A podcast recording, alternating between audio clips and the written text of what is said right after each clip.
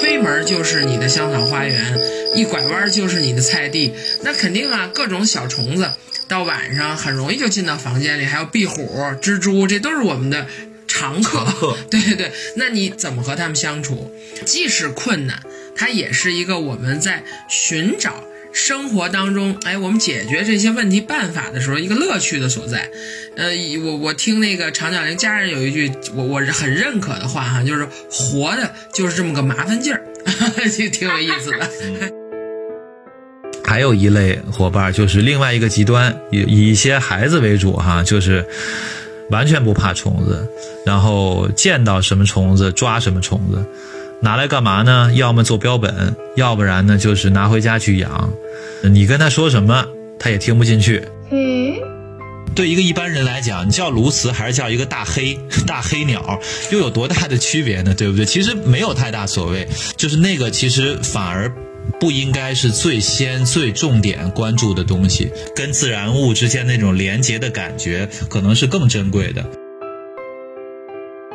你如果只是从我为中心的角度出发，对吧？我要这个青草地，我要这白帐篷蓝天，然后我别的什么都不要，杂乱无章的东西我一概不要。那鸟儿上哪儿去躲避天敌，去寻找食物？小昆虫在哪儿去繁殖配对儿，去留下后代？然后那些各种各样的植物，它们又通过谁来给它们授粉，然后让它们生生不息？这些东西都哪儿去了？所以这说白了，就是这个背后还是刚才说到，就是我们把我和自然的这个位置关系怎么摆，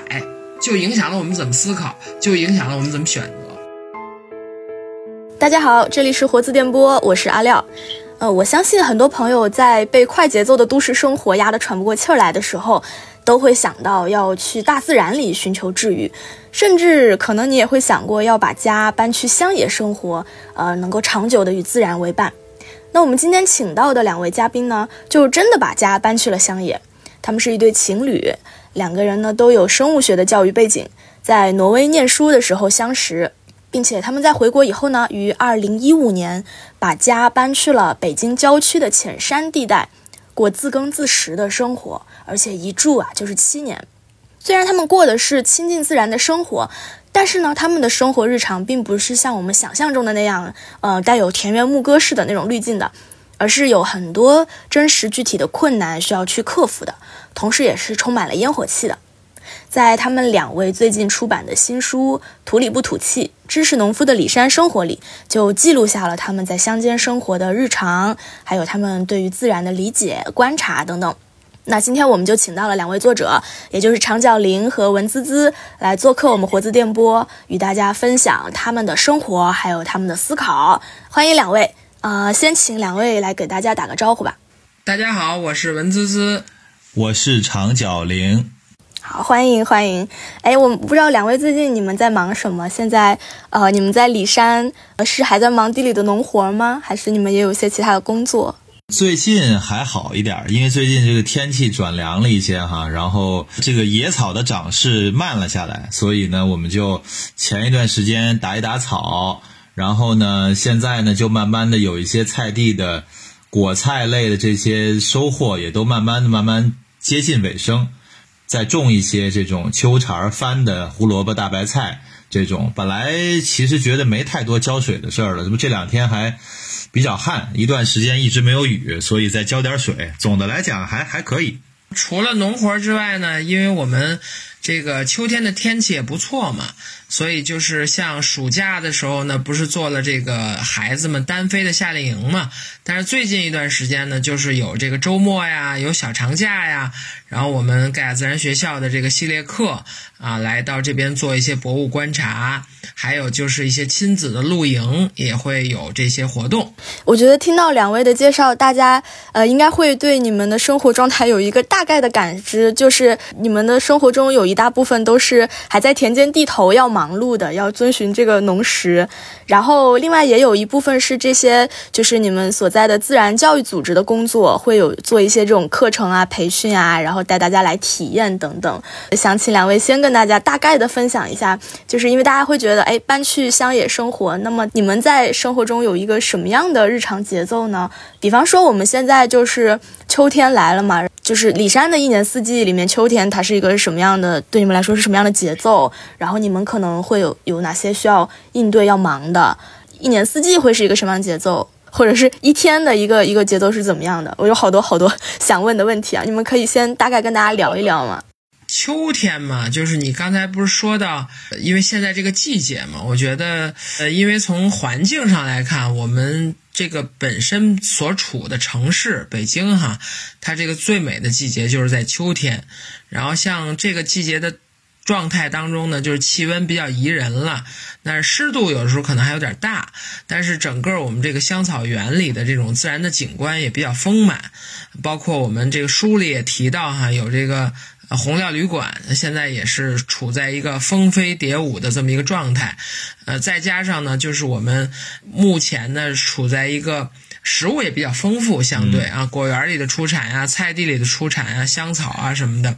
再加上这种气候的特点，我们都也喜欢在户外厨房，就我们的大地厨房去做饭啊，比较舒坦，也比较自如。所以实际上整个生活的节奏呢，目前是比较这个舒展的，也比较惬意的，啊，不冷不热的，吃的喝的也比较丰富多彩，然后自然景观也比较多样，啊，就挺舒服。对景色上来看，现在逐渐逐渐地里的这个颜色从绿慢慢会向这个黄来转换，然后呢，也有很多野生的植物，类似于牵牛啊，甚至于我们种的洋姜啊，都开花，所以地里满是这种就是有点点小小小的粉呐、蓝呐、白呀、黄啊这种星星点点的颜色开始点缀开来，现在还没有完全成熟，再过些天，那类似于果园里的板栗呀。山楂呀，这个地里边的花生、红薯、南瓜这些，就陆陆续续的就该采收了。然后等到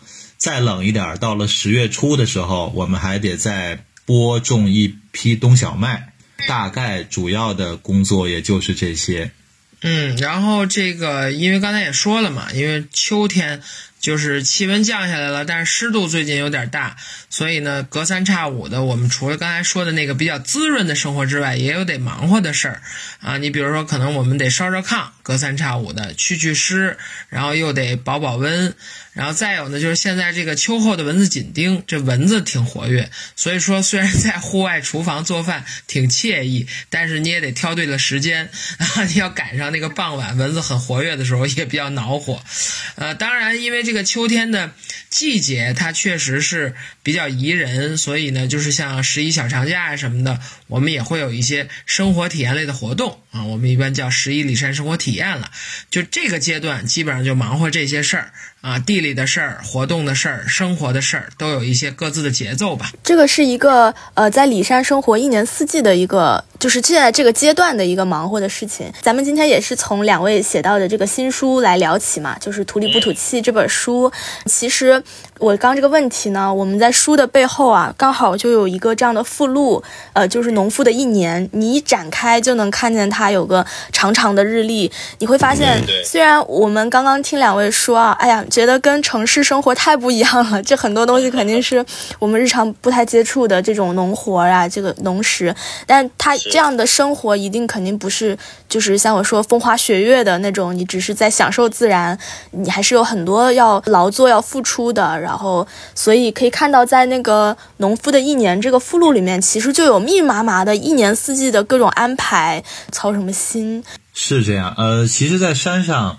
呃，一年下来，我们大概是从三月中到十一月的下旬这个时间，甚至有时候会到十二月的上旬，这段时间我们是在山上生活。那么到了那个最冷最冷的阶段，那个冬天，我们还是会离开山上，因为山上会有一些护林防火的需求，在这边烧火呀、开展生活或者什么也不是很方便。再加上冬天我们也没有温室生产，所以土地上。也都是光秃秃的，也没有什么事情可做，对，所以我们就会回到这个山下去猫冬。另外呢，如果是三月到十一月这个阶段呢，春天的时候，可能最多的事情就是做一些土地的准备吧，可能会有一些翻耕啊，然后一些种子的准备啊，这些土地地块的安排啊，包括一些可能冬天收纳起来的各种生活物资。工具、物料，也都要都拿出来了。然后陆陆续续的，就是一点一点，一天干一点，一天干一点，然后准备，直到大概清明啊、谷雨啊这些时间，我们就开始陆陆续续的播种、栽苗，一直到五月上中旬吧，基本上这部分工作就能完成了。这个以后呢，到了夏天初夏的时候，其实还是很干的，还没有什么雨水，然后我们很多的工作就是要浇水。迎来第一场雨，然后这个雨就慢慢的一发不可收拾，就哗哗哗的下。然后到了这个最热的时候，这个时候呢，虽然我们不用浇水了，但是这个野草的管理、控草又变成了一个重中之重。同时中间还穿插的很多这个采收，包括制作一些小小的加工产品，包括杏酱啊这些各种对果酱啊，然后一些玫瑰的干制的制品啊等等。在这个阶段穿插期间，然后一直到了秋天，到现在这个时候，就像我刚才说的，可能你要翻一茬秋茬的蔬菜，然后同时要收获各种各样的果园的收获、菜地的收获，然后一直到最后，就慢慢要把这些地面上的所有的这些蔬菜架子呀、这些枯枯萎凋零的这些蔬菜的的秸秆啊、野草啊，都要把它收纳起来堆肥呀，就把它清理的干净。然后呢，到了冬天，才把所有的水都回好了，人才能够下山。当然，这中间还包括很多从我们上山以后的动物管理，这个就是每天每天都需要的了。对它基本上跟季节也没有太大的关系，每天都需要有日常的管理，大概就是这样。对，就是刚才我也补充补充，因为有动物管理的工作，平时我也会做。那地里的劳动，长脚铃做的多。你像每天就是去，呃，捡鸡蛋呀，然后给这个动物喂喂食啊、换水啊、打扫圈舍呀，这些工作其实都是天天都要操作的，就跟我们自己生活似的。你住在房间里，你也要收拾屋子，一日三餐嘛。对。啊，那当然除了这个土地上的事儿，其实这一年到头呢，还有我们的这个自然教育活动，因为本身。身我们上到山上来做这种生活实践，也得到了学校的支持，啊，也希望我们能开放这个呃这种生活方式来给大家来体验和学习。所以一般来讲呢，就是比如周末、小长假，还有就是暑假，一般我们都会抽出很多的精力来要这个组织活动。同时还得兼顾土地上的事儿，所以有的时候也不完全是都能忙得过来。你像这种时候，我们可能也会请请帮手啊什么的。嗯嗯。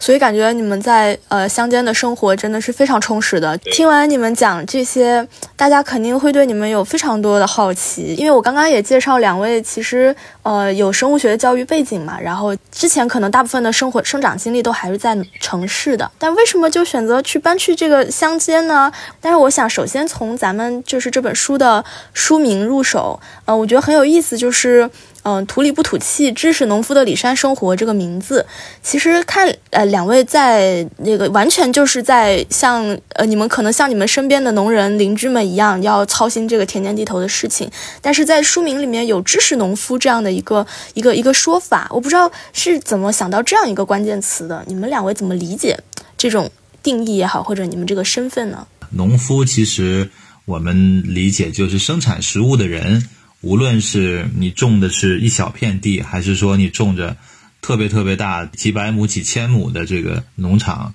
其实都是可以叫他农夫。那么“知识”这个词对于我们来讲呢，就是种地来讲，我们肯定是新人。其实对“农民”或者“农夫”这个词里边的知识这个部分，一般人好像社会上总是认为说，农民或者农夫是一种。知识含量、技术含量很低的工作，哈，种类职业，但是实际上在我们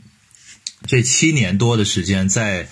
山上生活的过程，因为我们周围有很多农夫，对吧？本地的一直在这里生活的农夫，可能从他很年轻的时候就一直在土地上工作，一直到现在，可能已经五六十岁，甚至六七十岁，他们的知识体系可能只是跟我们熟悉的一些知识好像。不是特别一样，但是并不是没有知识。他可能抬起头来看看天，就能就能预测可能未来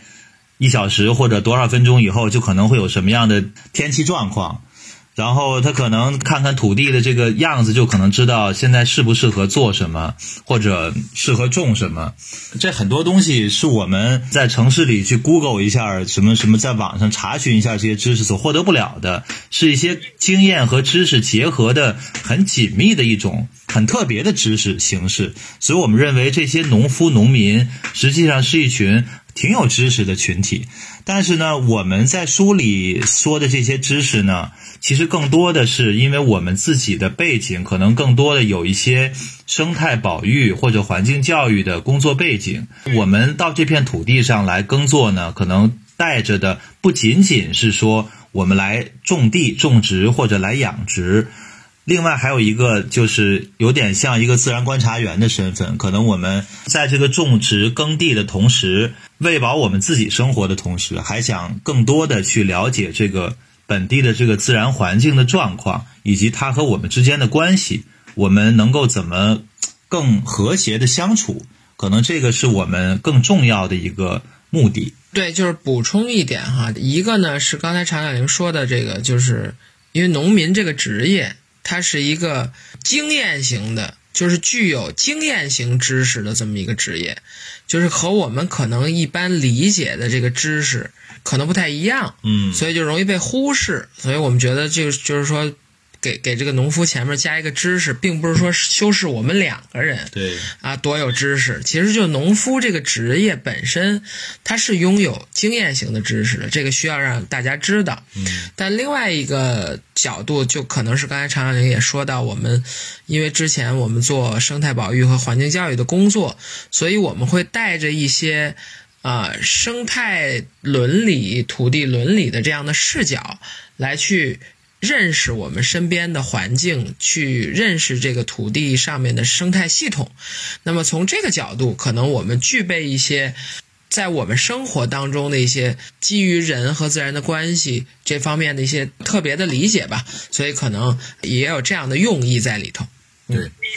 在城市居住的向往自然的年轻人，也可能幻想过这样的生活。但是两位是真的执行了，而且你们也是在这里扎下根来住了七年多了，那肯定不是随便就做出来的决定。然后其实因为呃我也参与咱们这本书的营销工作嘛，所以其实可以坦率说，我也呃之前有很多这个媒体也好啊，然后这个读者来沟通交流，也会好奇这一点你们的动机。当然那个大家可能更多还是会关注你们在就是呃这个里山生活的这些有趣的细节、生活的日常这些故事。嗯，但是可能会对于就是两位的这个选择，我觉得还是可以有的聊。呃，就像你们刚刚讲到，会有一个这个做从事很长时间的自然环保工作带来的一些思考，可能会促使了这个决定，是不是有这些原因啊？那为什么要说李山这个概念？能不能解释一下？嗯，那我就先回答一下第一个问题吧，就是关于原因哈。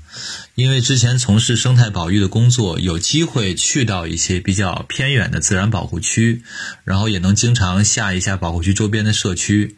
确实能够感受到这个保护区的保护的目标和这种嗯社区里人发展的需求之间的这种矛盾和冲突吧。另外一方面呢，因为经常来往于这种北京这样的大都市和。这种自然浓度比较高的环境之间，确实也能感受到这种现代化的生活方式对于这个当地环境的这个冲击和一种潜移默化的影响。那么基于这些原因，我就想呢，能不能有一片土地能够让我在这里实践，就是从以前的这种第三方的视角拖出来，变成一个进入这个土地生活的人、生产食物的人，看看。呃，究竟有没有可能既能满足人的需求，又能不给这片土地和自然环境增添更多的负担，消耗更多的资源？就是想实现一下，尝试一下这种模型到底有没有实现的可能性。那么，另外呢，因为守在大城市的边上嘛，也希望开放我们的生活，能够对这种大城市的伙伴能够有更多的影响。就是能够改变他们的一些生活的方式和他们的一些环境的观念，对于我来讲就是这些原因。那我呢，因为基本上从大学毕业以后就是做跟环境教育相关的工作，那我也是一直在面向这个城市人群啊，甚至是到很多乡村社区，就是让大家去思考啊。你看我们现在身边的环境问题越来越严峻啊，大家越来越感受强烈，那实际上和我们的生活方式改变有关系。那我们怎么去啊提高我们对这种环境危机的认识，然后同时呢产生一种内在的驱动力，我们去采取行动啊，做出新的选择，与自然和谐共处或者怎么样？但是呢，就是你总会觉得在你做这些教育活动的时候呢，就也有很多人会问，就到底我们如何与自然和谐共处？我我们这个生活方式改变了以后，到底会产生什么样的影响？其实这个东西往往是在你的教学过程当中很难直接的回答或者看到的。后来我们突然意识到，那当我们把家搬到一个像沃斯花园现在所处的这种自然浓度很高的环境当中的时候，我们真的以自然为邻了。我们生活在土地上，就这么活生生的像其他任何一种物种一样生活在这儿了。那么我们所做的一举一动。可能都会产生立竿见影的效果和影响。做得好的地方，我们也能看到，哎，那我们确实可以和我们周围的这些山野的邻居和睦相处，对吧？友好为邻。但是，如果我们做的不好的地方，我们也一定能看到，马上会对这个环境产生的影响是什么。那这样的话，在在这样的场域里进行教育活动的时候，大家体会就特别深刻，就确实会发现，哎，原来。我们的生活方式，我们的选择，确实会对土地、对生态系统有影响。那回到我的生活当中，我又可以去做些什么呢？所以，他这种基于生活的真实生活的教育过程，就产生了非常。呃，影响力的这个很强的一个一个结果，我觉得这个就是动机也好，或者说你们这个生活理念也好，会至少我在看书的时候，我会感觉到呃，很影响你们的生活方式吧。就是不管耕种也好，还是对待看待你们的自然邻居的这个眼光，就比如说。我自己比较感触深的哈，应该是书里只是提到了，但是后来听到你们在采访里谈到那个茴香凤蝶的这个例子，就是说你们有在自己的香草呃区在在农田里种茴香嘛？然后因为后来就可能我复述的不准确啊，可能后面请你们也在在补充，就是因为后来关注到北京有这个茴香凤蝶这样的一个昆虫的种类，所以刚好你们种的茴香呢，又可能是。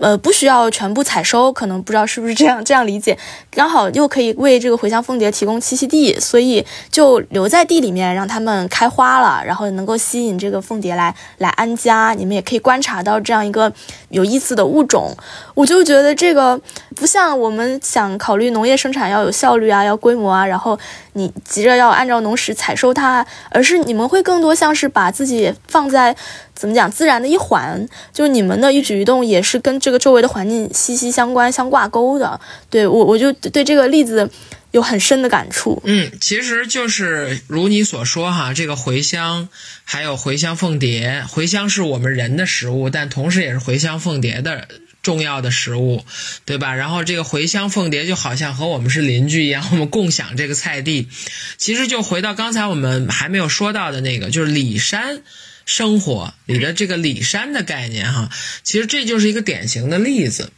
呃，因为从定义上来讲，这个里山呢，它是一个复合的地景啊，它是一个在自然村落周围啊存在着山林啊，然后溪流河川呀，然后田野草地呀，这种一种多样的，既有人的生活和生产的形态，又有这个自然的。呃，资源的丰富多样性的这么一种复合的地景的这么一个，算是一个景观概念的词汇。但是实际上，我们在这里提到这个书书里提到这个里山生活呢，就是想也是呼应一下我们之前国际生物多样性保护公约里边就有人提到了，呃，这个里山倡议，就是说这样的一个既有人又有自然环境的一个复合地景，其实是一个很好的系统，因为有很多的物种。可能会因为人的生产生活而有更好的一个存续的状况，甚至是有一个更多样的生态系统，可以兼容人的生活和生产以及其他物种生存发展的需求。所以，其实回应你刚才举的这个茴香的例子，就是我们在我们的这个里山生活当中，也是去寻求这种生活的样貌。因为在过去我们看到很多资料，在研究古老的社会形态的时候，它是有一种自然而然的这种里山生活的状况存在的，在很多的呃这种文化当中，各个国家地区的文化当中可能都有自然而然形成的。但是慢慢慢慢的，随着这种社会的发展呀，人的社会的自然的变迁之后呢，他们就是环境的变化也有了，社会的变化也有了，那么这些系统就面临着崩溃的危机。但是现在呢，又有很多的这种社会发展的呀、保育的力量在回去寻找这种答案，就是有没有可能结合咱们现代的这种生活方式和技术以及这种文化的部分，我们重新去回到一个人和自然相处的一个里山的呃生活的状态。所以这个也是我们现在探索的一部分吧。对，李山也好，还是你刚才提的这个回乡凤蝶跟回乡的这件事情和我们的关系，它其实就是一个我们人和这个自然环境相接触的这种地景是避不开的，因为不可能咱们整个的这个地球、整个的世界都用这种保护区的方式，有一些地方当然是可以哈，就我们把它划为保护区，你就人不要进来。捣乱，对吧？人不要进来干预，然后让它慢慢的自己去生发，让它恢复。然后我们人的地方呢，也都搞得尽量人化一点，自然就不要进来，对吧？野生动物也不要进来，谁都不要进来，这样就是泾渭分明。但是实际上是不可能的，因为很多地方我们和自然是要有直面的接触的，所以在这些地方，就是如何去彼此相待吧。这是一个可能我们平时。着重想探索的一种关系，对对对，常小玲这个角度，我觉得补充的特别好。因为坦白来说哈，如果我们未来的社会发展选择让人和自然的边界越来越清晰，我们是有担忧的。而且这种担忧不仅仅是我们，其实在很多的学界也会有这种担忧的，因为这可能会导致越来越尖锐的自然和人的二元对立。嗯。因为就像刚才常小玲说的，我们实际上人的这个社会发展的进程当中，你和自然的关系总是会有那么一个区域是你中有我，我中有你的，这是避不开的。那么在这种过渡地带，也就是我们说的里山的这种形态哈，那我们是用什么样的态度去对待自然？我们用什么样的行为去选择和自然相处的方式？这直接关系到了我们刚才说到的土地伦理方面的部分。其实也，我们也认为这是关系到了人类社会未来的选择，啊，就是未来的社会如果真的像。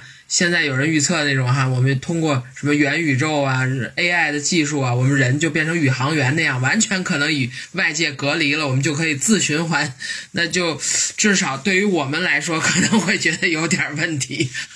这些问题确实是生发于你们的那个就是工作跟你们之前的研究教育背景来的，而且还都是很很值得探讨的问题。然后，而且我现在也会更能理解，因为你们有时候会说这个是一次，也是一个你们。小型的生活实验就是把家搬去里山，那这个实验的意义，我我现在也更能理解。嗯，那我不知道你们在就是真正实践之后，你们的这个就是接触到的这这个生活的情况，然后里山的情况，跟之前的认知会有区别吗？呃，其实像以前的工作的原因，然后还是有不少机会可以去到这种可能比现在生活的更加偏僻或者条件更加艰苦的乡村。另外呢，就是在我们上山之前，也进行过就是不同尺度的这种农耕的尝试，从家庭小菜园的这种尺度，然后呢到大一点的，比如一亩地左右有温室，也有陆地种植的条件，就是逐渐逐渐过渡。其实从这些角度，到山上生活，并不会有一般意义上那种就是。比如生活环境极度不适应啊，或者说这个种地呀，然后比如有各种的焦虑啊、问题啊，这方面我觉得还好。技术上肯定有很多不成熟，不过这个就按部就班的不断的努力改进就好了。这方面我们倒还行。可能更多的就是说有一种比较深刻的感觉，就是因为以前可能在城市生活，就是没有把自己完全的长时间的。暴露在自然的这种环境之中，就是说，这种暴露是说，不是说没有房子住啊，我们还是住在房子里的，对。但是就是可能这些像比如我们今年可能是五六月份的时候，就有一次很严重的这个冰雹，大的冰雹有鸡蛋这么大小，然后特别密集，因为我们这儿也是比较重的灾区，然后把我们所有种植的土地那些杏儿也打光了，然后那个蔬菜。三 D 的蔬菜全部打成二 D 的，全部成平面的。蔬菜架子上那些西红柿啊、茄子呀，就只剩下杆儿，叶子全都秃了，什么都没有了。就是那种很直接的感受。包括我我我想的还有，好像是去年吧，对，还有一次，就是一个严重的倒春寒，我们所有的这个苗栽好了，然后好多小菜儿那个发芽了以后，然后特别冷的一次降温。然后所有的这些就像快到冬天霜打了一样，全部都死翘翘。然后也是我们整个需要重新的去补栽补种。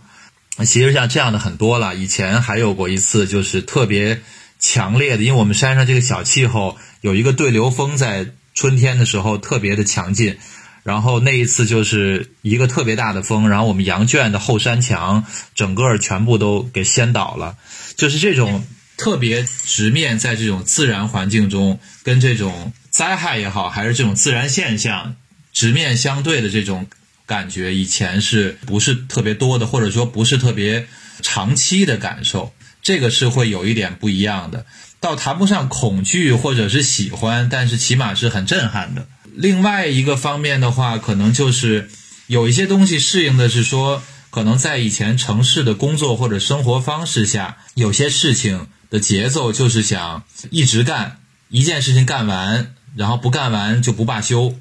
然后不管是白天晚上、假日还是工作日，总之就是要把这个活儿干完。然后呢，上了山以后呢，有时候就会有很多的这个阻力，比如说以前那个我们也是养羊的时候很着急轰羊，反正就是有有很多事情想在今天全部要办完。然后就很急很急，你也就是没有心思去了解这个羊的脾气啊、秉性啊，他们的规律是什么，然后就按照自己的意志，就一定要今天把这件事做完，然后就自己拿这个不小心还会拿这个镰刀，然后不小心把自己割伤等等这些事情都发生过，所以就是有时候慢慢慢慢就会觉得在山上的生活就确实是欲速则不达，你要跟着这个自然的节律。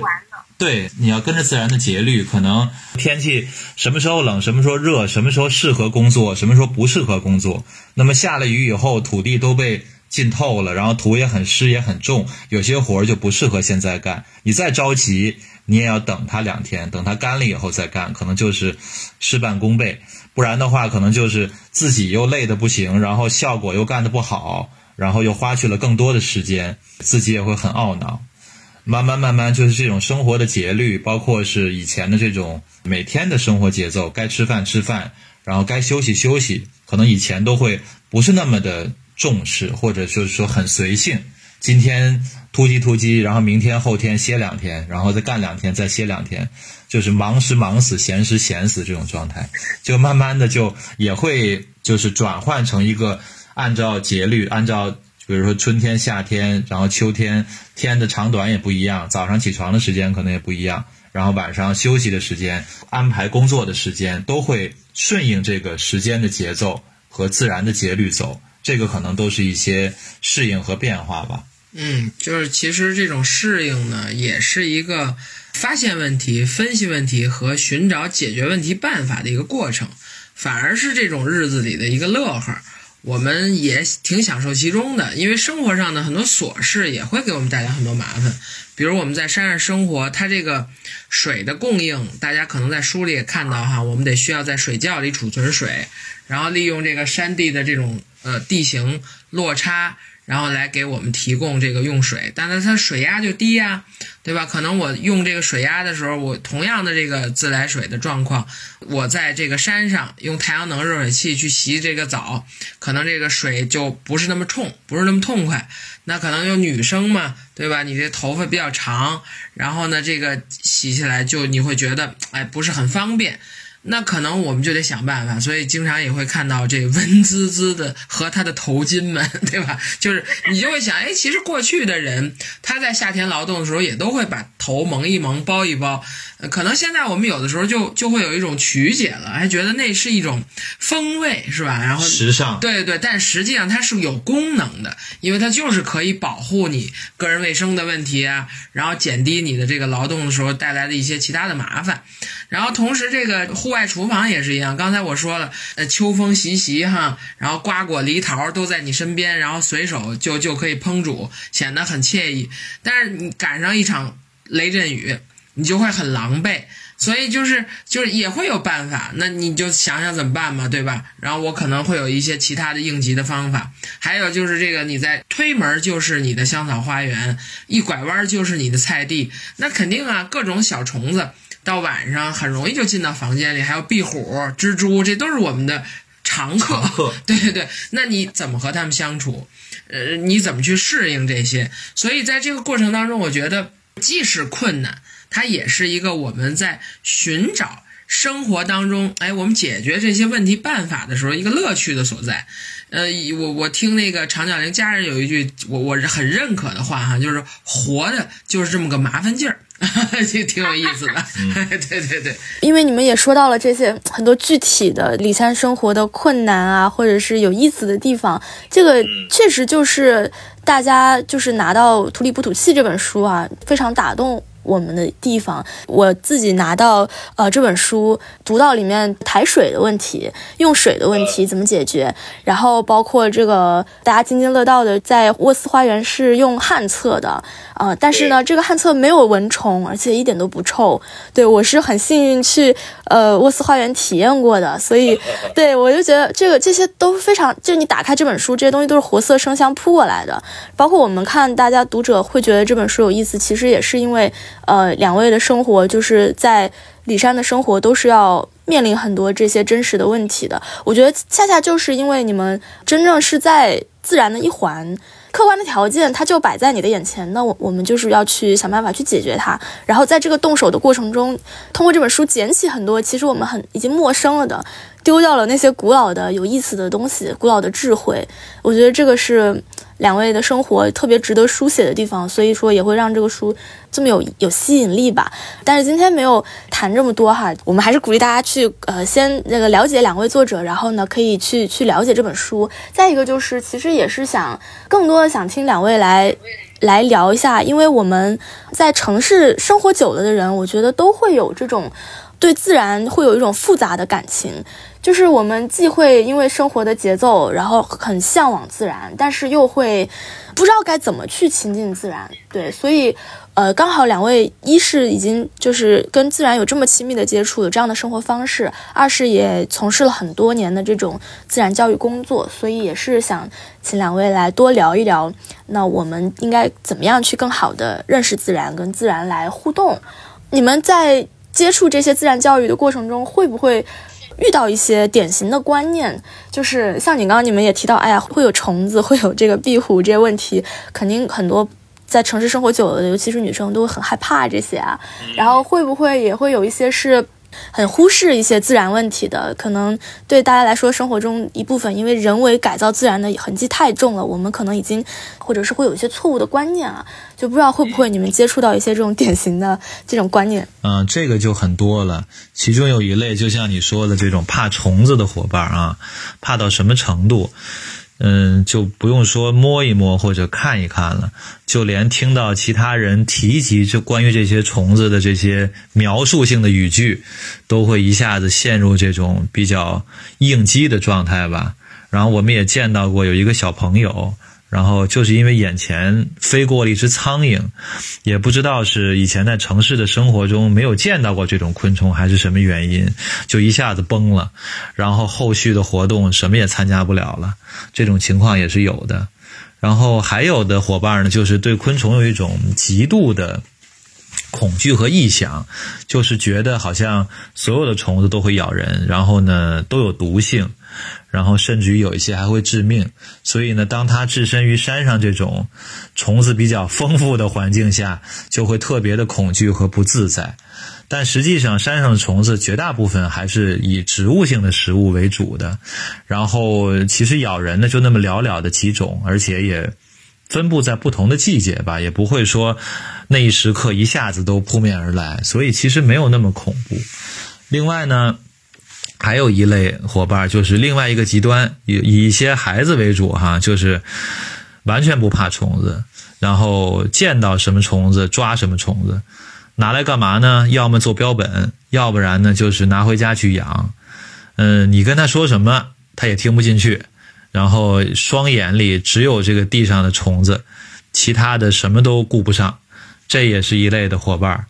然后还有的呢，就是对于这个菜。的这个外貌有一种执念的，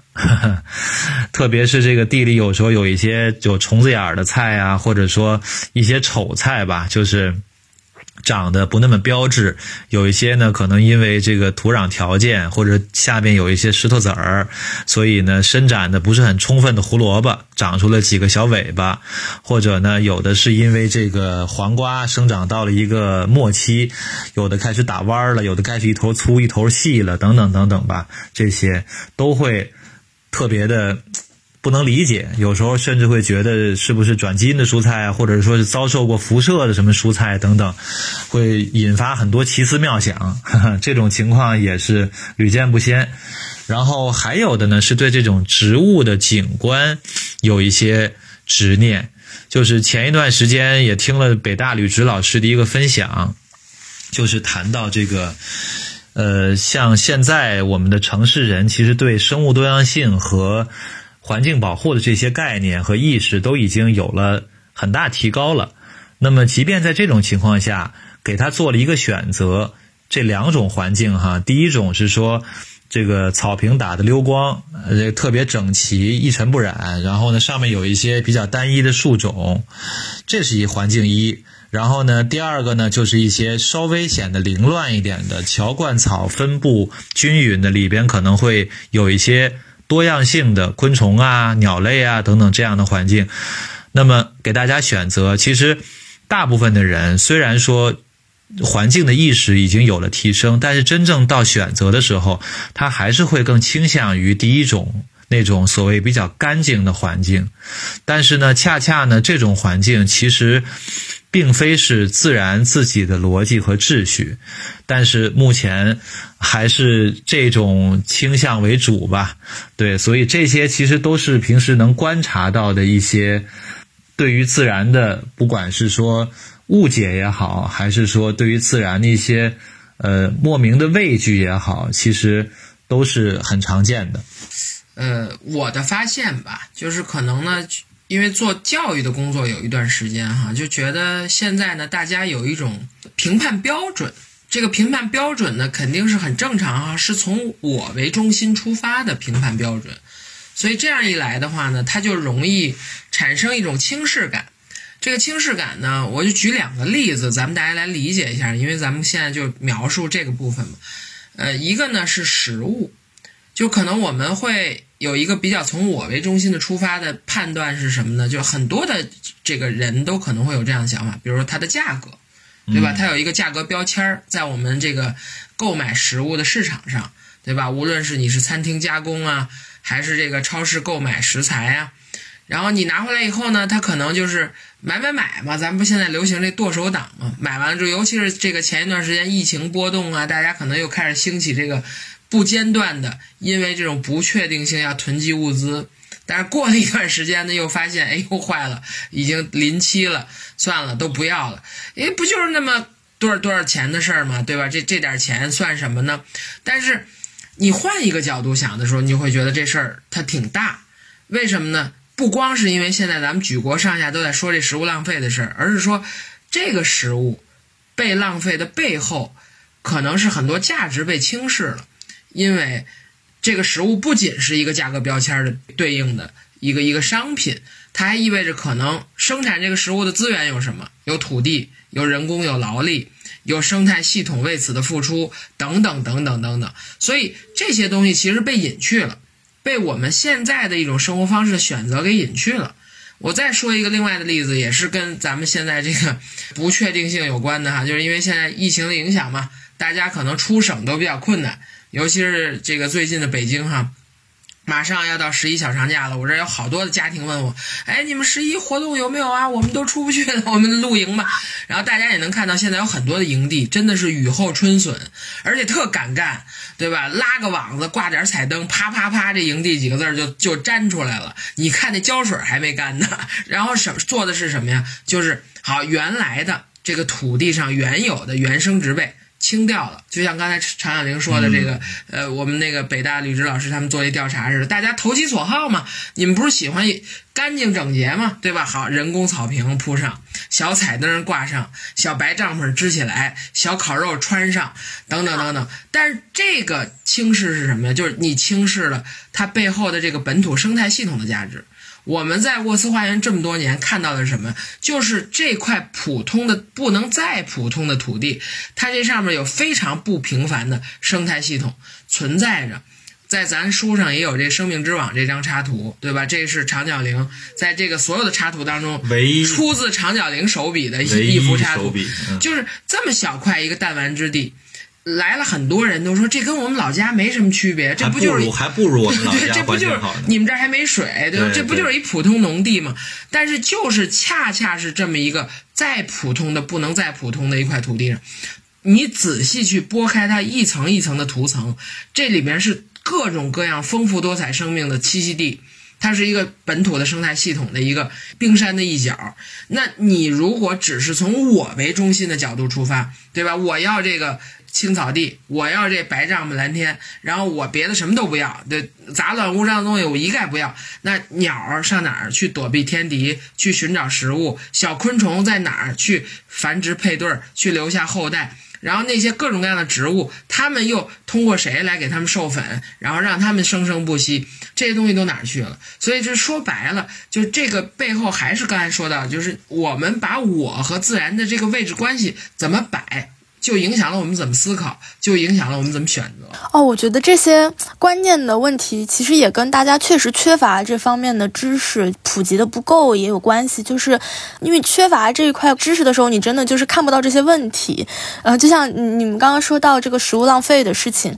可能对很多人来说，他就是他身边的这个这些钱就购买了一些食材，然后他就没多少钱就浪费了，但可能看不到这个背后涉及的这个农业生产、这个生态的资源的投入，然后。然后很多这些关联，这些这些关系，嗯，我有想到一个一个例子是，你们会也会碰到有蛇的这种问题，然后可能在工作的时候，那如果。大家都说打草惊蛇呀，那你们如果一旦碰到被蛇咬了或者有蛇出没，这个你们的看待的视角是说，哎，那这个蛇它在这个地方有个栖息地，那是不是我们在平常耕作的时候也去顺应这个规律？你你要在这个时间点你就走到了这个地方，你动静又很大，就可能引得它来攻击你。而我觉得这个视角就是你们说到很多人是从自我出发的，他可能觉得，哎呀，我就在这个自然里，他已经习太习惯。那个人类社会对这个自然有很很深刻的改造了，以至于他一旦来到一个比较野生一点的环境的时候，他也改不掉那个观念、那种看待方式，然后他的行事方式也是这样子的。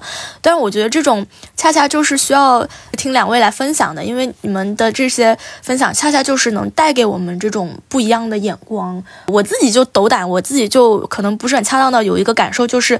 我觉得你们。给我们的一个对于自然的观念更加趋近于一种平常心，我不知道该怎么说啊。其实就是说，可能它是比较平衡的，它不会是过于畏惧的，也不会是过于自大的去征服它的，而是我们其实就在这个环境中，我们也是一环，然后也有我们的生活方式，然后其他的动物、植物也有他们的生存方式。那大家怎么去达到一个平衡，这样一种眼光？比如说，你们会比较想要大家获得一种什么样的对于？自然的意识，这个看待的方式呢？什么样的想法是可能比较不好的？你说的这种平常心的感觉，其实我是很赞同的。其实就是对自然没有必要有那种深深的恐惧，或者是莫名的自负自大，对吧？我们也就不过是这个生态系统中的小小的一份子。然后，对于供养你的这个系统，有一份敬畏之心，其实也是正常的吧。再说呢，对于自然本就不好去拿这个好坏是非去简单评断，但是呢，因为咱们现在的这个城市的生活方式呢，可能让人和自然之间慢慢慢慢的这种断联在加深哈。然后，即便是现在我们通过这个食物的系统也好，还是去户外有一些活动，能够亲近自然，但是仍然有时候会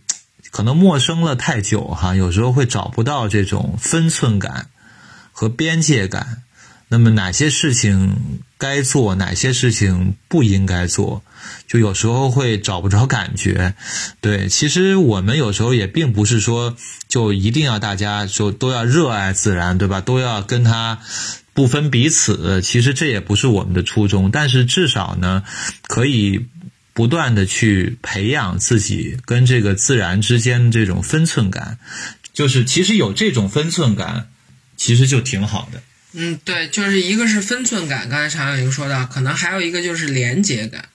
就是说我们就像那个生命之网里一样，我们人其实也是置身在这个生态系统当中的，即使我们现在说，哎，我们我们都高科技了啊，我们都这个什么元宇宙了，都人工智能了，但是你人总是要摄入能量。要补充物质，你逃不脱这个生态学的这个基本理论，要不然的话，你这个生命新陈代谢周而复始，你怎么去维持你每一天的这个功能呢？对吧？那你只要你要摄入能量物质，你就会和这个系统有交互。对，那这些物质能量哪儿来的？太阳，然后这个各种形态的这个生命物质，以不同的形态形式转化成为你身体的一部分。对，其实所以就是人们需要认识到。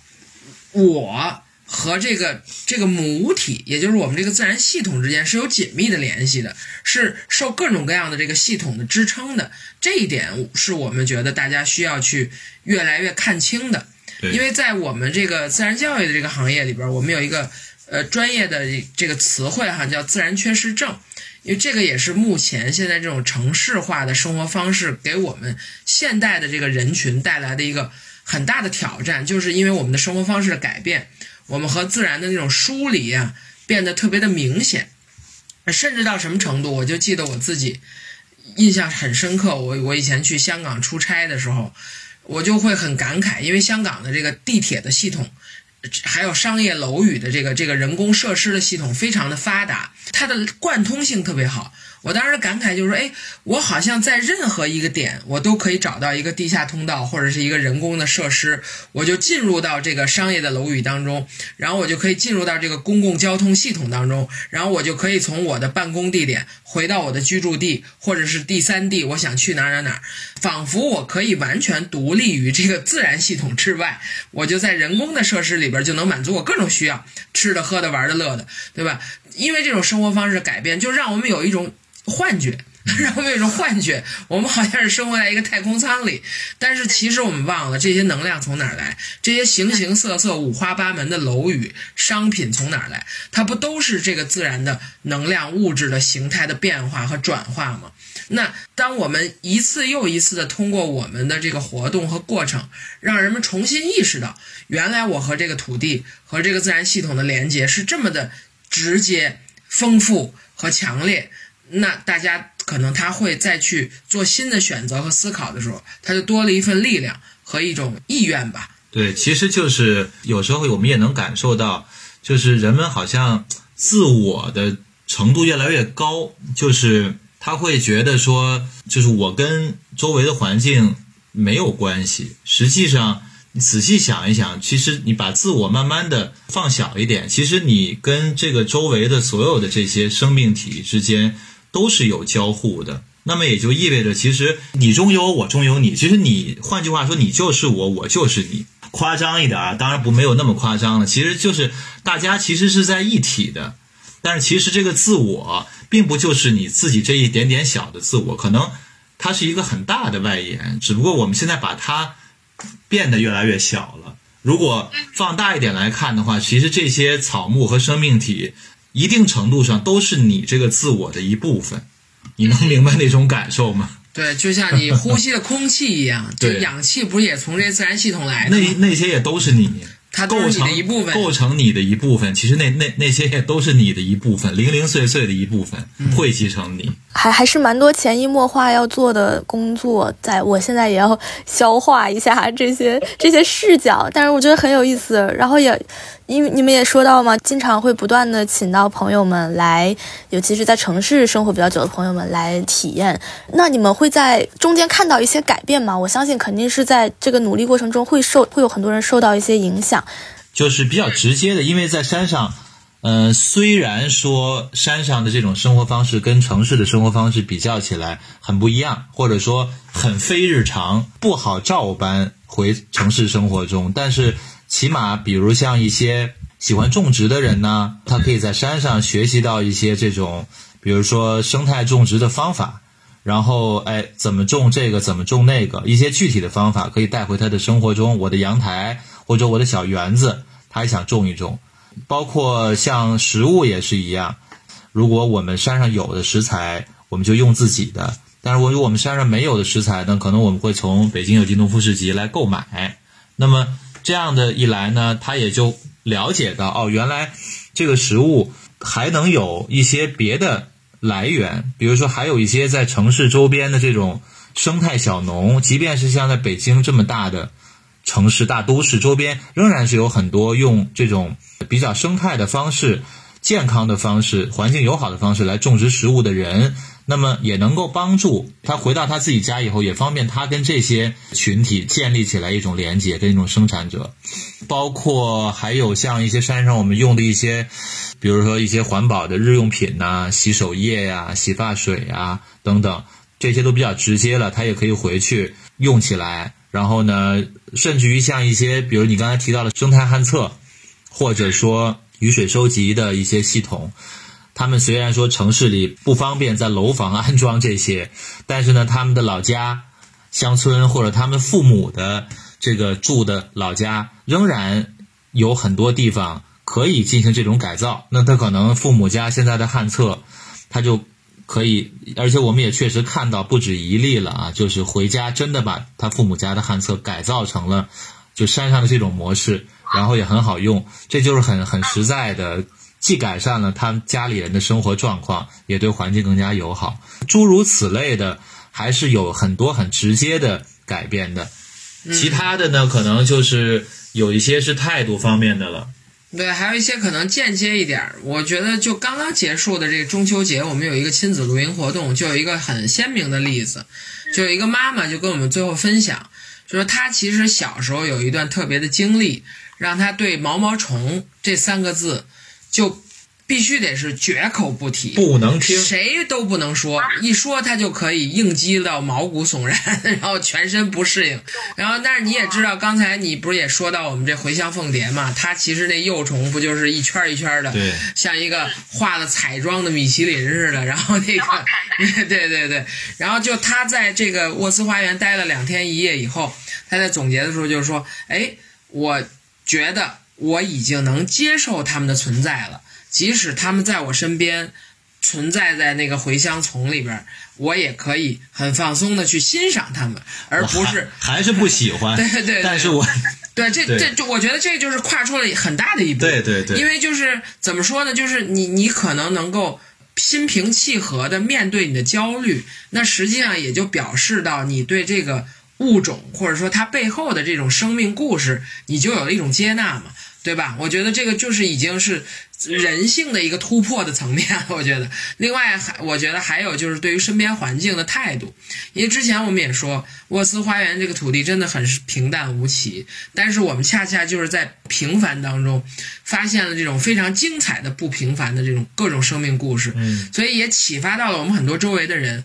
哎，那其实我们也经常会去到类似的地方啊。那以前我们可能没觉得怎么样。可能就到那儿一如既往的做着我们习惯的事儿了。但是后来我们去了沃斯花园以后，我们会发现每一块普通的平凡的土地背后，它都有可能隐藏着一个玄妙的生命之网。那我们是不是也需要？注意一下，我们可能对这个土地产生的影响啊。我们去出行的时候，或者是我们到这样的环境当中去活动的时候，我们可能也要恪守一些我们的规则啊。就像刚才常小玲说到的那样，对。所以，就这些，我觉得也是我们经常会收到的一些大家的反馈吧。对，来山上，比如说露营，露营完了的伙伴再出去露营的时候，可能就会思考一下，我要不要带那么多东西？然后可能有些东西是不是包装有点太过了？是不是没有必要带？自己也麻烦，然后对环境也是一个负担。然后甚至于可能我走的时候也希望说，像我来的时候一样，只留下脚印。对吧？其他的东西什么都不留下，等等，他也可能会在我们这儿露营了一次以后，再出去的时候，也许他就不仅能够改变自己的行为方式，还能够影响一下他周围的人。可能，哎，你看我们这样，你们能不能也试一试？等等等等，其实就会有一些直接、间接的，或者说态度层面的、行动层面的，都会有一些改变。肯定不是一蹴而就，但是还是要一点点的去普及、去改变。而且我觉得不只是在就是面向城市里生活的人，嗯，在书里面也会讲到这个邻里之间的，就是你们所处的这个乡村社区，其实也有很多这个邻里啊、乡里。反过来，你们也会对他们产生一些影响，他们这个看待自然的观念呀，或者是他们这些生活小习惯方面的，是不是也会有一些影响？呃，对，当然这个就是咱们必须得实事求是的说，就是我们在。在这个村子里的生活呢，还没有有那么大的抱负和野心。比如说，我们是这个嗯某定了这个三农问题啊，我们要。关心农民、农村和农业啊什么的，所以我们在这个村子里的生活状态呢，还是说我们算是重新回到乡村社区、乡村生活的一个呃年轻农民家庭。我们也得首先是这样的一种个人的角色。那当然，在邻里相处的时候，或者说在这种跟跟这个村子里的大叔大婶相处的时候，会有这种潜移默化的影响。哎，你比如说我们这个经常会提起的，我们的这个 有一大叔，呃，对吧？他就是我们在山上一开始刚开始做各种这种生活设施的改造啊建设的时候，因为他是泥瓦匠出身嘛，就给我们很多帮助。然后在这个过程当中呢，就是其实工地干活嘛。就很常见，就工人师傅这烟头啊，就随手就抽个烟解个乏，但是也就会满地乱扔。包装，哎，对对对，然后这个这个原材料的这些包装啊，也就满地乱扔。这个其实你去看很多的，别说在乡下了，就很多城市里的这些，呃，施工的现场，他都是这样的工作习惯，他指着就就等着最后这。工程一结束，然后有专门开荒的保洁的人一进场，交给他们了。但是实际上，我我就有的时候一开始还被大叔嘲笑，对吧？我就跟一小工似的，我就跟着他们屁股后边，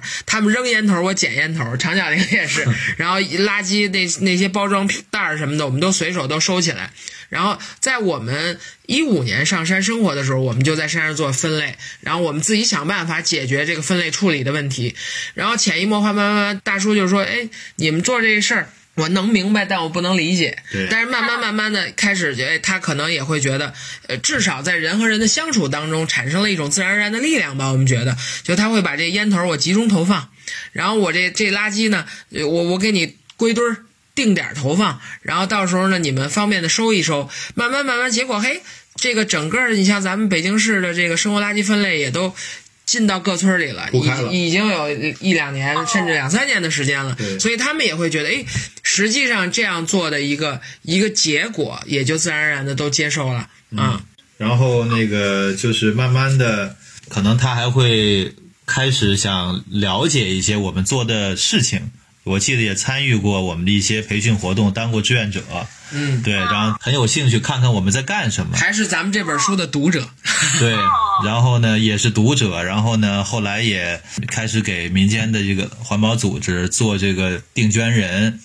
就是出出一点点自己的微薄之力，然后呢支持环保。虽然他可能也没有精力去关注这些组织在做什么，但是他起码觉得我我这个钱，反正我能负担得起，这个钱肯定是在做好的事情。对我们来讲，就就挺开心的。会点进来听我们这期节目啊，我相信大家还是会对自然呃生活会有向往的，或者愿意跟自然去亲近的。但是确实就是我们在城市里生活久了呢，就会对这方面会。一是我们可能会不知道从哪儿着手，二是就像我们刚刚讲到的，好像一听到这些亲近野外的活动，就是露营啊啊，然后野外的一些农家乐、烧烤啊这些，好像它也慢慢就变得很商业化了，或者是成为一种模式了，没有那么吸引人，而且它可能还是有些问题在的。所以，我们好像在这块儿既没有基本的知识啊，也。很缺乏想象力。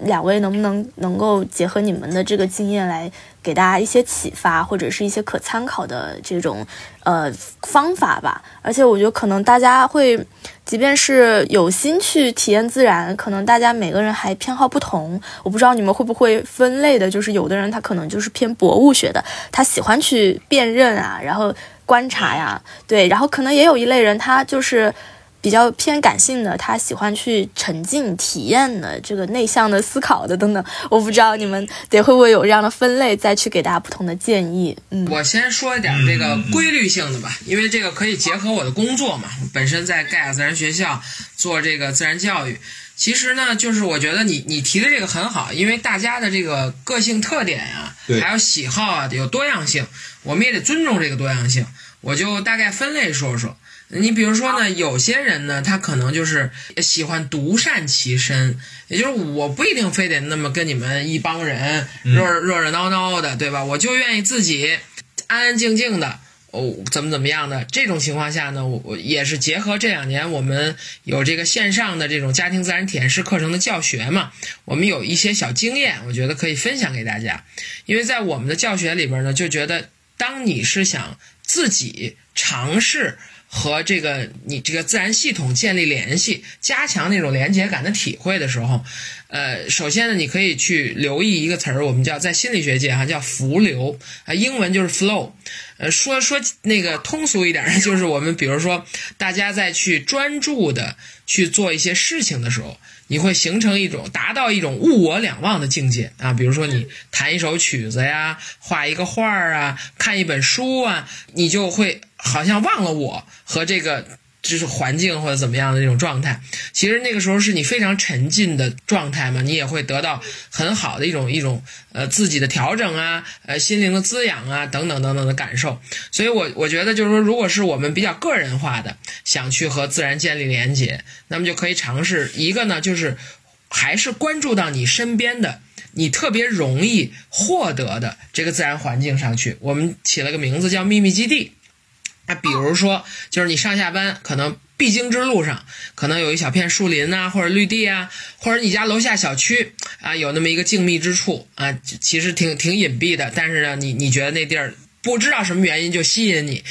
然后你最好能有一个每天都有一个固定的时间跟他相处一会儿。这个反正你上班路上、下班路上，除了来去匆匆之外，稍微给自己有点调剂哈。我举个例子，我们我们有同事就是说说，你看家里老公经常有这种行为，就是说回家下班了特别累，在回家之前一定要在车里抽根烟，就是那种感觉，就是 哎，对对对，就是你找到一个你身边的、你特别容易进入的自然环境，你把它。呃，命名为你的秘密基地，然后你每天呢找一个你可以支配的，不用很长的时间，你就在那里和他相处一会儿。那在这干什么呢？我觉得倒不一定是咱们是非得搞那种特别玄而又玄的什么自然冥想啊、打坐啊什么的，也没必要。而是说呢，在这个环境当中，你沉浸下来，你试着打开你各种各样的感官，去和他有一种互动。这个感官包括什么呢？当然，我们可能人人嘛，就是最习惯的是视觉的部分。哎，我们看，对吧？哎，这种什么颜色呀，什么形态呀，然后有什么活动的动物啊，小动物啊。但是除了看之外，你的听觉。就是你有什么声音啊？当然最好去捕捉这种自然的里边的这种声音的这种层次。还有就是你的嗅觉啊，有什么气息啊？甚至有的时候我，你看我有时候会很很不经意的走到一个地儿，哎，我说这地儿可可能有猫来过，或者有狗来过，就是它其实是有一些气味的信号是能进入到你的这种感受系统的。还有你的皮肤，对吧？我可以去摸一摸、蹭一蹭，呃，就是让你身体的各种感官和这个小小的只属于你的这个秘密基地产生一个互动交互。同时，再有呢，就是有一个小的建议，是说呢，我们把这个我们在这个环境当中的这种这种观察和交互，我们把我们自己和我们周围的环境放在同一个维度和一个平面上，也就不是说我是一个研究者。或者我是一个外来者啊，我我我带着一个放大镜，或者我有一个什么仪器，我去看它，我去研究它，而是说我就是在这个系统一一小片天地当中的一份子。我和那个小蚂蚁，我和那个小草和那棵树没什么区别，我就是在这里边去感受，感受这儿到底都有什么样的存在，和我有一种什么样的关系。给我带来一种什么样的感受？就慢慢慢慢的，可能如果每天能有这么一点点时间的话，就可能对于这种就是比较愿意自己去和自然尝试建立连接的伙伴，也许会是一一种帮助的方式哈。然后另外呢，就是如果说大家觉得，哎呦，我这一个人好孤单呀，没有什么力量，那也可以去找一些靠谱的机构，以团队的形式去到这种自然户外，我们叫自然的浓度高的地方。但是呢，在这里边可能要注意的是。我们的行为，就这个可能是要你们这个团体之间彼此要去确认的，就是我们去自然户外的时候，我们会不会考量到我们的行为对于环境的影响？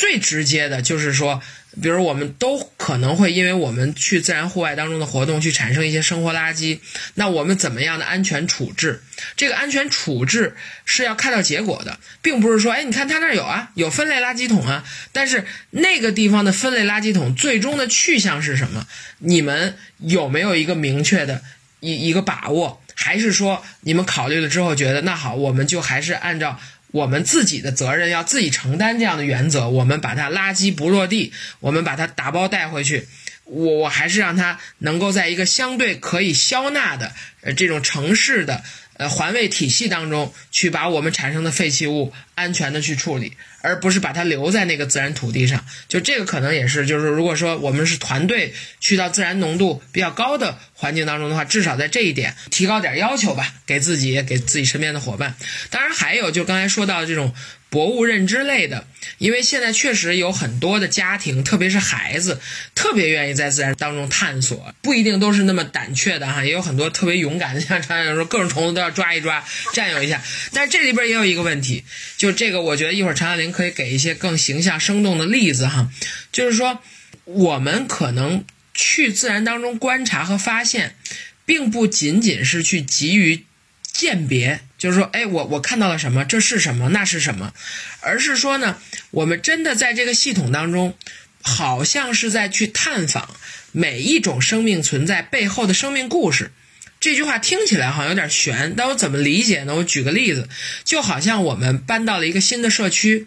然后你在这个生活的过程当中，你总会有些发现有趣的邻居吸引你啊，可能有个古怪的老头儿啊，可能有个这个热心的大婶儿，或者可能有一个非常神秘的漂亮姐姐。然后呢，可能在不经意间，你你就可能会听到一些他们的故事啊，或者是看到一些他们的谈笑风生啊，然后包括跟他们直接交流啊，然后你发现慢慢慢慢，你越来越认识一个丰满的人以及他背后的故事。他的生活，其实跟自然的相处也是这样。如果你只是知道一个名字，你其实什么都不知道。就好像你说，哎，文滋滋，好，你是文滋滋，然后你转头就走开了。文滋滋是一个什么样的人呀？他爱说话吗？他他有幽默感吗？他有其他的一些？他真他真爱说话，就是对，就是如果你只是停止在一个名字之后就转身离开了，其实你和自然的连接没有开始。你你反而是遗失了那把打开门的钥匙，你把它丢在那儿了。反而你是应该坐下来，好好的看一看，好好的听一听，好好的琢磨琢磨，你去发现，然后你会发现你跟他之间的关系会越来越紧密。啊，好，接下来让常小玲来补充吧。嗨，这个因为我们山上缺水嘛，所以呢，山上平时能看一些鸟，然后呢，我们在有一些空闲的时候，也会找一些水边去看一些水鸟。然后在这个过程中，其实最开始我看鸟的时候，就跟其实每个人都一样，对吧？咱们也不认识鸟的名字，然后甚至于因为鸟嘛，它的动作比较迅速，还在天上，然后有时候会在林子里边会被一些遮挡的东西挡住，所以很多时候你甚至于你都看不清，只能看到一个影子飞过，或者或者说你连个能看都没看到，这鸟就已经过去了。你在观鸟的时候，可能也会有很多这种的所谓的门槛儿，或者你觉得，哎呀，好像是一件挺难、挺专业的事儿，我我行吗？或者说适合我吗？等等。其实我自己就有这么一些感受哈。我开始也是观鸟的时候，就会有这个问题。比如我们两个去观鸟，哎，文字字啪说这有一个鸟，呃，这什么什么啊？后来怎么飞那儿就后来，他这个全过程描述完了以后，我还没看见呢。这种这种过程，它不是一次两次。然后呢，等到。后来慢慢的就是，其实也不用刻意的想，就是随着你去的次数多了，然后呢，你对那个环境熟悉了，自然而然的熟悉了以后，这种敏感度它就会自然而然的提升。因为你是人呐，人也是一个 生物，对吧？你自己也有配备好的这个这个眼睛、耳朵这些器官，也是能够有很强大的力量的。只不过可能你尘封了很久没有用，它的潜力还是在的。所以当你去不断的。运用它、使用它的时候，特别是综合使用的时候，慢慢慢慢几次以后，它是有变化的。然后敏感度有提高了以后，那么这个时候可能有些伙伴儿，就像刚才文字说的，就会觉得，哎呀，你看这么多种鸟，中国得上千种，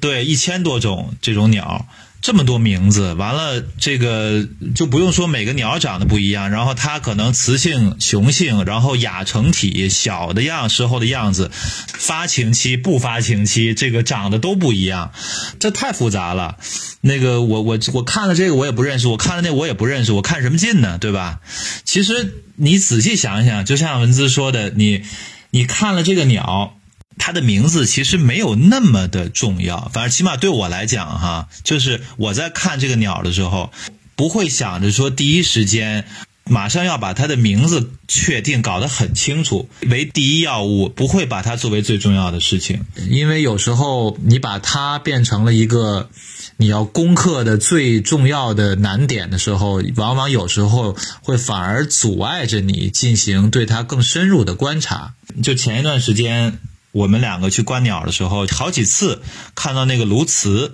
黑的还挺大的一种鸟。对，其实看到这个鸟的时候，第一次我看到的是一个很有意思的行为，就是它呢在一个水库里，然后我们拿望远镜看，不是太远，然后它在水库里钻下水，然后上来以后，嘴里叼了一条很大很大的鱼，一扬脖子把鱼。挑起来，然后顺着脖子就哗哗哗哗就下去了，就是它整个的那个吃鱼、捕鱼到吃鱼的那个过程，我们看到了这么一个过程。然后呢，又过了几天，还是看到了另外一个地方的鸬鹚，看到了在一个岩壁下面，其实那个很远，它就张着翅膀在那里晒翅膀，晒干，一动不动。然后我们拿望远镜看的时候，就会觉得那个岩壁下面，哎，有一个这种很像一个大雕像。一段时间，我们甚至会觉得那是不是就是一个石雕啊？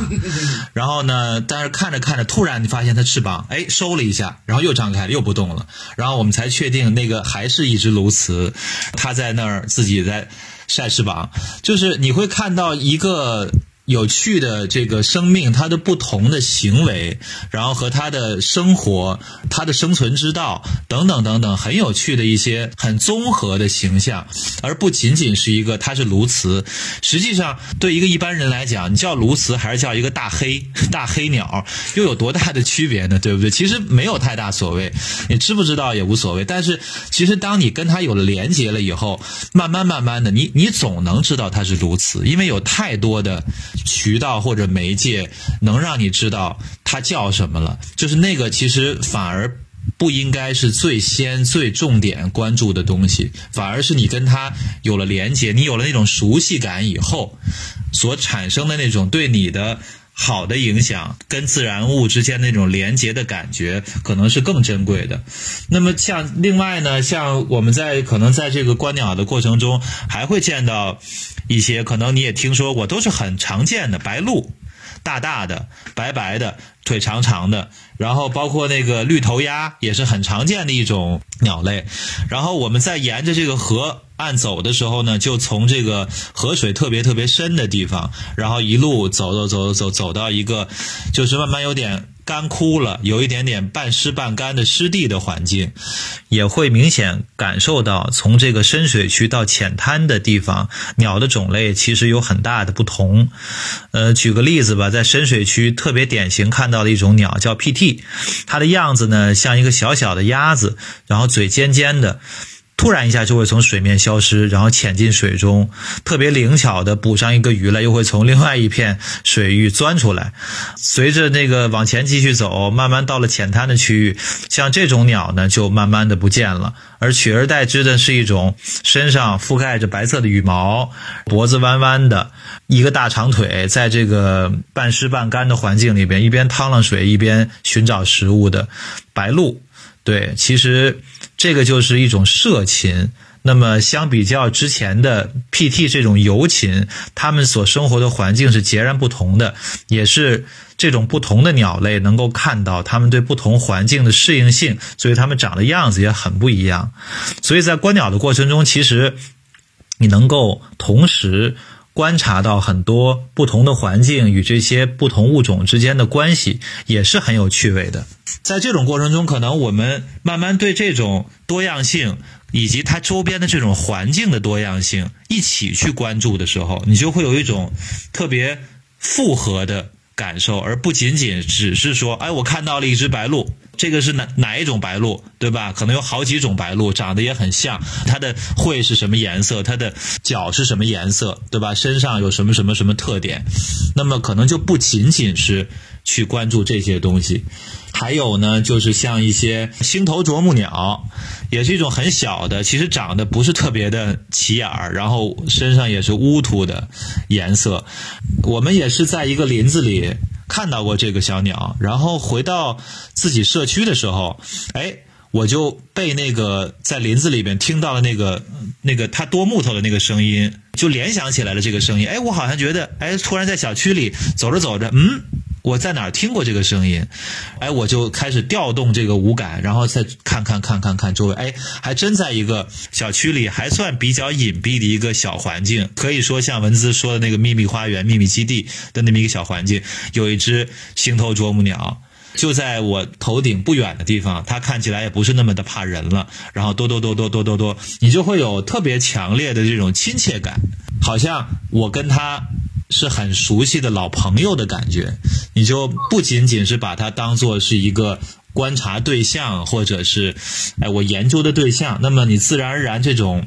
感受就会不同，那么你你再去到这些环境的时候，你的行为可能也会有相应的变化。其实包括不光是这种了，可能有的伙伴会觉得说，哎，你们在山上对吧？虽然说你们的自然环境不能说是特别特别好，但是也比我们城市里的地方好吧？但是其实我每次回城回到家的时候，我都有只要是有条件，我都会去我们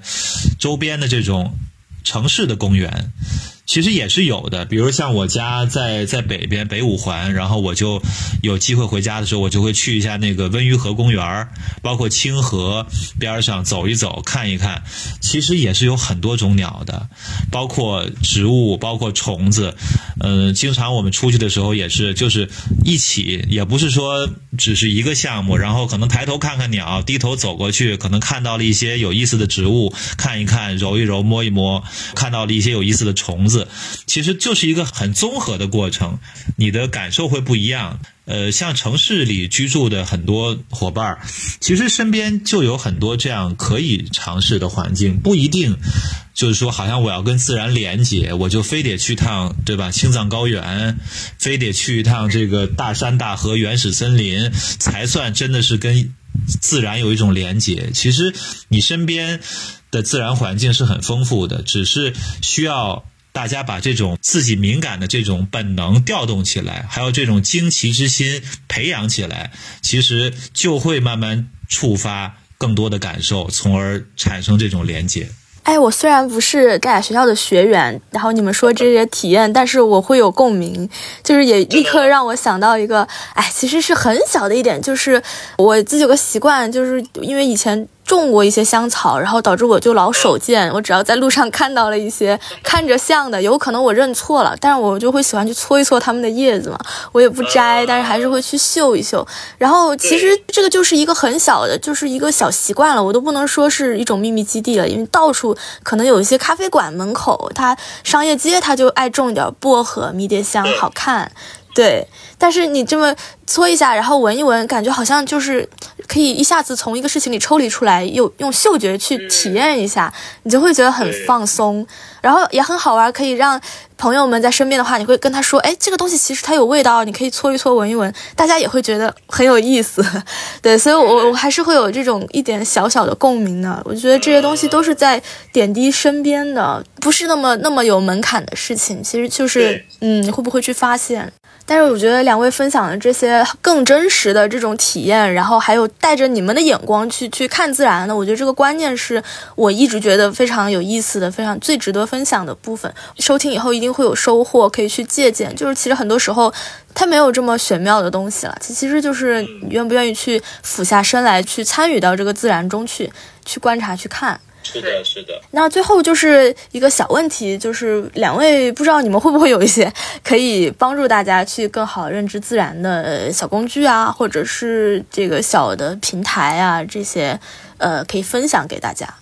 那其实现在这些工具并不是什么难事儿，无论是这个五花八门的图鉴哈，这个昆虫的也好，植物的也好，还是鸟类的也好，都非常的丰富。然后有些甚至于具体到一个地区的这个种类都很详尽，然后也很容易采购到，所以这个并不难。另外呢，可能还会有一些更加便捷的 APP，然后可以用手机扫一扫啊，就能知道一些植物也好、虫子也好的名字。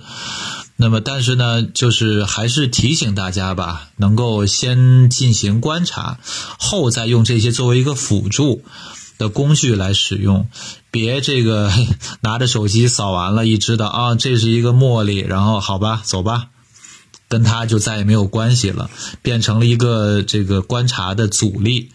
更多的以自己的感受为开始。嗯，当然了，刚才也说了，就是可能呃一些平台啊工具是一方面，另外呢，其实人影响人的这个力量也是不容小觑的。啊，你像这个，比如我们刚才说到的这个盖亚自然学校啊，还有这个民间环保团体自然之友，他们其实都会有这样的这种分门别类的社群。你比如我们自然之友有这个野鸟会，然后他们定期都会在一些城市的公园组织这种鸟类的观察和调查，它也是一个民间的就公民科学的呃活动啊，同时也是一个。呃，基于环境的一个监测的一些一些保育类的活动，所以就是说，大家有兴趣的话，也可以寻求类似的这样的机构的活动啊，或是去成为志愿者，或是去成为一个课程的学员。这样的话呢，就是你你可以收获的是说，有一群呃爱好相似、志同道合的伙伴互相影响，然后产生一种共学的氛围，然后大家一起去探索，哎，和自然重新建立连接的这样的一个一个过程吧。我反正感觉还是需要通过像人与人之间的影响，可能这样的交流沟通可以去促进你去改变或者去获取一些新鲜的东西，去改变一些观念啊。所以大家呃，如果对于这个两位作者也有兴趣，或者说你其实是对自然呃，其实也是比较有怀着亲近之心的，那你可以去了解一下我咱们就是土里不土气这本书啊。我觉得不管是就是你是想要。确实在思考一种新的生活方式的可能，还是说你？只是想要找一些有趣的、开拓你脑洞的这些故事也好、经历也好，去阅读了解。然后我觉得这个书都是可以给你一些新鲜的东西和刺激的。它是一本图文并茂的。对两位，今天我们两位作者在这里，然后他们呢也通过他们的视角去分享他们在生活里的日常。当然，嗯，就又是带有趣味性的，又是呃有他们手绘的图片，有他们分享他们的菜谱也好，他们在呃里山生活的这些。呃，所长的知识，呃，学会的技能也好，我觉得都是，呃，可以让你脑洞大开的一本书，然后也很适合。大家去通过他们的眼光，先去能够，我觉得是获取一个对于自然的不一样的看待方式，呃，还是很有收获的。我相信大家读完啊，所以也可以也把这本书也推荐给大家。然后没有没有，因为今天肯定是要感谢两位来做客我们的活字电波，然后也跟我们真的是分享了很多，嗯，我觉得既有。就是可切实、可执行、可参照的一些东西，也有很多很真实、可贵的体验和思考。呃，我我反正跟两位沟通下来，也觉得有很多收获。然后也希望能够给听众们带来一些新的刺激跟思考，也希望对环保的怀着热爱之心的朋友们，或者说对自然会有更多感悟的朋友们，这个队伍可以越来越壮大，然后能够真正的对我们的生活。呃，产生一些改变，一个未来思考的方向就是我们的生活还有哪些可能性？这个应该是跟每个人都切实相关的一个问题。呃，我觉得两位也从他们的角度去给了一些很好的思考方向。很高兴，不客气，很开心，很开心，我们也很开心。那我们今天的节目就到这里了，然后也谢谢大家的收听，那我们就下期见了，拜拜。谢谢，谢谢，谢谢。